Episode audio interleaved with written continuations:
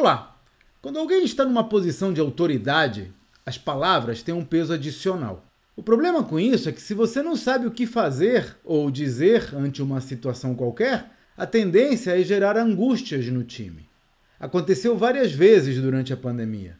Nesses casos, eu sigo um processo de duas etapas. A primeira é conversar individualmente com cada um dos membros do time para entender como essa pessoa é afetada pela situação.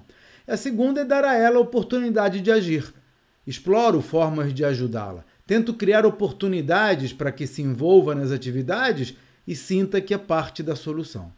Esse é um dos temas que abordo no relatório Gestão de Valor, uma newsletter mensal com as melhores práticas de gestão explicadas passo a passo para você usar na sua empresa.